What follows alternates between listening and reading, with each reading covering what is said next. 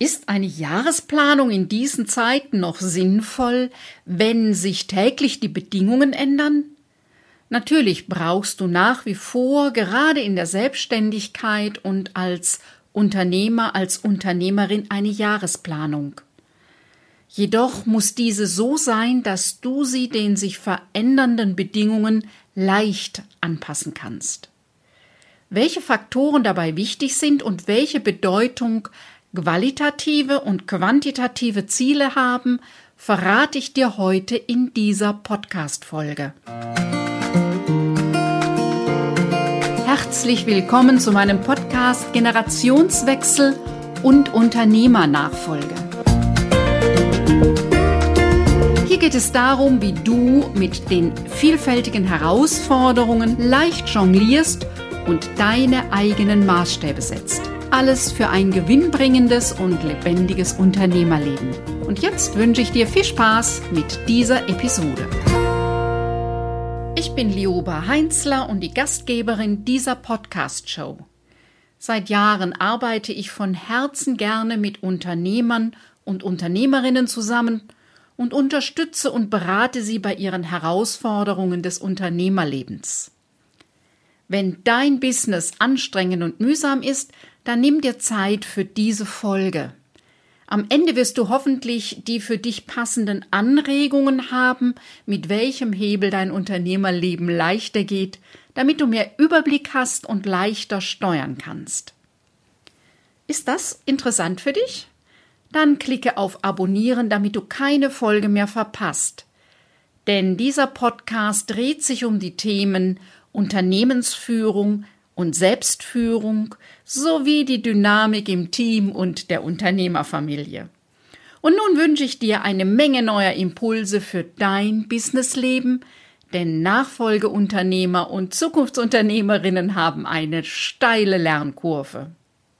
Es ist so die Zeit, Jahresende, wo das Thema Jahresplanung eben auch im Raum steht. Und gerade für Selbstständige und Unternehmer ist das ein ganz zentrales Thema. Und ähm, ich biete seit ein paar Jahren Workshops an. Inzwischen habe ich ein ganz gutes System, was eben ganz prima funktioniert. Und ich zeige dir gleich, warum die meine vier Schritte, die ich nutze, auch für andere ganz hilfreich sind. Eine Sache noch, die Jahresplanung muss nicht immer genau in dieser knubbeligen Zeit des Jahresende und des Jahresanfangs sein. Es ist sicherlich, wer sich's einrichten kann, eine gute Zeit, um nochmal Rückschau zu halten, um auch das alte Jahr zu blicken, es abzuschließen und in das neue zu gehen. Aber um ein Geschäftsjahr zu planen, muss das nicht unbedingt diese Zeit sein. Ganz traditionell Schulen und alle Weiterbildungsinstitute ähm, planen ihr Jahr immer von Sommerferien bis Sommerferien. Kein Problem. Und es gibt Firmen, ist das Kalenderjahr nicht identisch mit dem Geschäftsjahr. Auch das ist eine Möglichkeit. Also wann du dir ja da auch Zeit für nimmst, es ist ähm, immer klug, mal zu überlegen, was will ich eigentlich und eben äh, dir auch da bewusst für Zeit zu nehmen. Ich stelle dir einfach mal meine vier Schritte vor, mit denen ich gute Erfahrungen gemacht habe bei mir selber weil ich schon ein paar Jahre experimentiert habe, wie das gut geht. Und ähm, was eben auch für meine Kunden ganz hilfreich ist, das erste ist, Rückblick halten, die Bilanz, das Resümee ziehen. Also dir wirklich bewusst Zeit zu nehmen, dich hinzusetzen, den Kalender nochmal durchzugehen. Was war in diesem Jahr alles? Und ich bin immer wieder erstaunt und höre das auch bei den anderen wirklich. Boah, das alles war in diesem einen Jahr. Und wenn du mich schon länger kennst, kennst du auch meinen Satz, dass ich dich sehr ermutige, dich auch dafür anzuerkennen, was du in diesem Jahr alles geleistet hast. Und ich vermute, dass es in diesem Jahr bei ganz vielen erstaunlich viel ist, was sie trotz allem, trotz äh, den Turbulenzen hingekriegt haben. Also mal zu gucken, was war alles und zu schauen, gibt es eigentlich einen roten Faden dadurch? Gibt es eigentlich vielleicht ein Thema, irgendwas, was sich in diesem Jahr wiederholt hat? Und natürlich ähm, auch zu schauen, was war beruflich dran, was war in meinem Business dran, in der Firma und auf der anderen Seite, was war eigentlich privat, was waren denn da die Themen, die Herausforderungen. Also das erste wirklich ähm, detailliert Rückschau halten ähm, und zu schauen, was war alles. Und ähm, da gibt es so in meinem Programm eben auch detaillierte Fragen, wo du nochmal gucken kannst, was war alles, äh, denn manches vergisst man einfach im Trugel des Alltags. Ein nächster Schritt ist, zu entscheiden, was für mich die Qualität der Jahresziele ausmacht. Das eine sind ja all die Faktoren, die waren, ja, und alles, was ich erlebt habe. Und dann eben, ich gehe nochmal einen Schritt zurück, also ähm, Bilanz zu ziehen und Resümee zu ziehen, heißt auch, was will ich weiterhin in das neue Jahr nehmen und von was verabschiede ich mich auch. Damit entscheide ich mich dann eben auch für eine neue Qualität oder für die Qualität in meinem Jahr. Also ein unternehmerisches Jahr, ein Jahr in deiner Selbstständigkeit ist immer auch ein Lebensjahr. Und es wäre einfach zu schade, es nur in quantitative Ziele zu stecken und nicht in qualitative Ziele. Quantitative ist das, wie klassisch Unternehmen eine Jahresplanung machen. Weiter, höher, schneller. Also mehr Umsatz, mehr Kunden, mehr was auch immer. Ich liebe große Umsätze.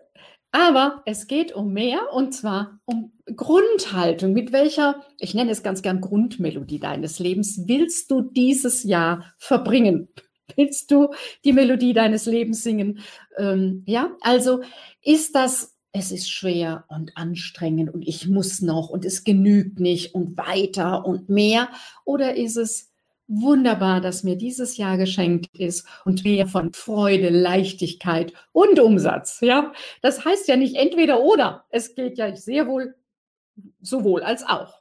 Und das braucht nochmal so in dir eine Klarheit. Und dann geht es darum, dich auf das Neue auszurichten.